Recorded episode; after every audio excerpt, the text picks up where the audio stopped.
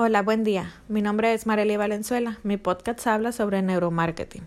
Como bien nos habla el video, ¿por qué la mente es tan contradictoria y qué tenemos que saber para empezar con esto que se llama publicidad? Se llama marketing hacerlo científico porque ya es demasiado los errores que cometemos en este sector. Debemos aceptar que estamos mal y ese es el primer paso para poder avanzar y mejorar. De cada 10 comerciales de televisión que se producen, solamente 4 cumplen las expectativas. Y de cada 10 lanzamientos de productos, solamente 2 funcionan.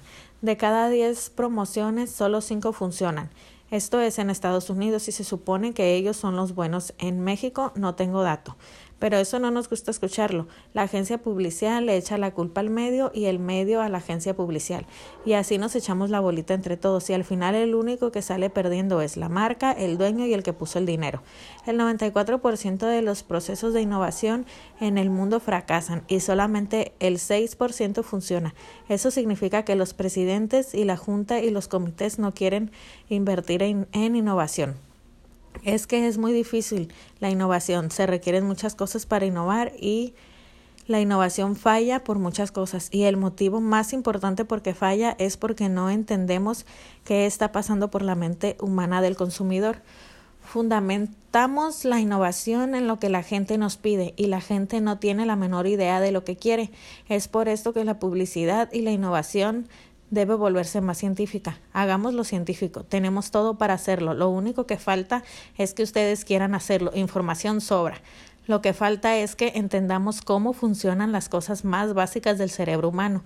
El cerebro humano le gusta la indulgencia y el peligro.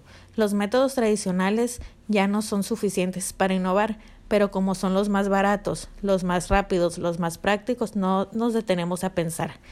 No usamos técnicas ni herramientas. En los últimos 10 años hemos aprendido más de la mente humana que los anteriores 40. Lo que sobra hoy es información. Lo que necesitamos es utilizarlo todos para todos poder dar más resultados a las empresas. El 85% de todo lo que hacemos en nuestra vida es subconsciente.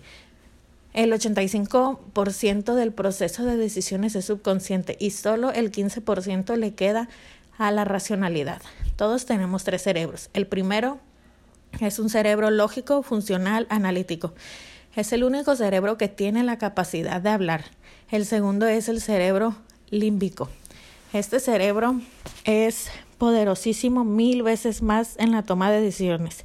Este es de emociones, miedos, kinestesia y es de sensaciones. Este cerebro sí siente como cosas que no se pueden entender.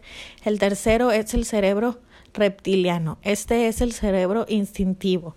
La sobrevivencia, reproducción, denominación, el poder, la defensa, la protección. Por eso es tan importante que todo estímulo que lance tenga la capacidad de impactar a cualquiera de los tres cerebros. El cerebro quiere tocar la mente, piensa en imágenes y metáforas.